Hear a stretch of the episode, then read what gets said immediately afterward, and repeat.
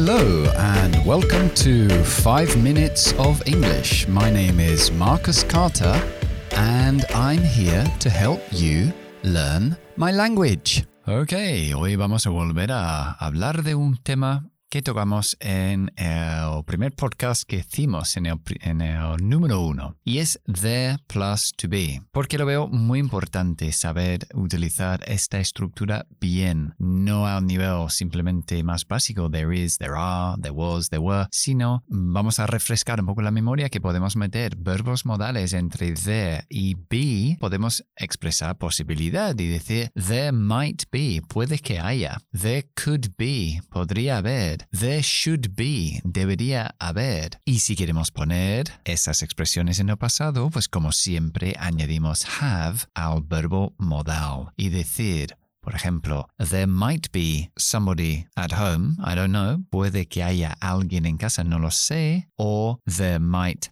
have been, ahora tengo que poner el participio de verbo to be, porque tengo have delante, verbo haber. There might have been, podría haber habido. There might have been a fight. Puede que haya habido una pelea. No sé, mira el desastre que hay. O there should have been a computer in the office. I don't understand why you didn't see it. Debería haber habido un ordenador en la oficina. No entiendo por qué no lo viste. Pero hoy quiero hablar de dos verbos que son appear y seem, que significan lo mismo, ¿no? Es como um, aparecer, ¿no? Aparentemente. So, um, it seems there is a problem in the office. Parece que hay un problema en la oficina. Podemos empezar con it seems. It seems that there is a problem in the office. O podemos decir there seems to be. O there appears to be. Los dos verbos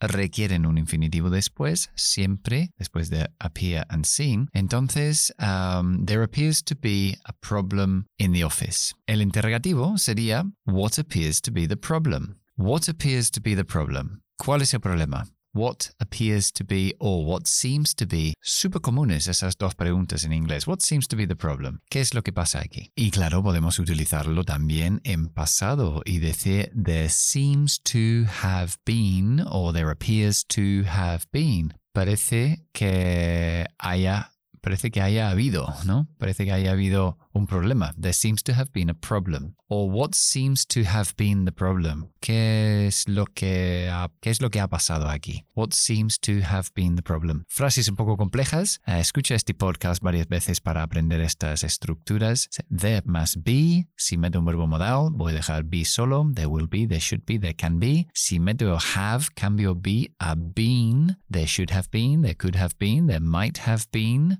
Y no nos olvidamos de appear y seem, que son muy comunes. Ok, y el quote del día hoy es uno que, bueno, no está al 100% atribuido a Mark Twain, pero se creen que, bueno, si no viene de él, viene de otro anterior. Y es, va así, dice así, Don't let schooling get in the way of your education me gusta la, la, parte el get in the way, ¿no? Para vosotros. Entonces, uh, don't let schooling, no dejes que la, el colegio, el instituto, tu, tu educación académica get in the way of your education, se entromete en el camino de tu educación. Y a mí este quote me encanta porque, um, bueno, que muchas veces lo pienso que hay muchas facetas de la vida que no se enseñan a los niños, que para mí tiene mucha más relevancia en la vida que las que sí enseñamos o hacemos o obligamos a los niños o a los, a los colegiales memorizar en la escuela, que a lo mejor tiene mucho menos relevancia en la vida que lo que podríamos hacer. Así que no dejes, don't let schooling o don't let your school get in the way of your education. Ok, eso es todo por hoy. Recuerda que estamos en Instagram, estamos en TikTok, o estoy. y um, también tenemos un grupo de WhatsApp y de Telegram, donde estamos reuniendo la gente para tener un contacto más directo con ellos. Y claro, estamos publicando cositas o estoy publicando cositas todos los días para ayudar con, con aprender inglés. ¿Ok? All right. I'll see you there or I'll see you here in the next podcast. Bye bye for now.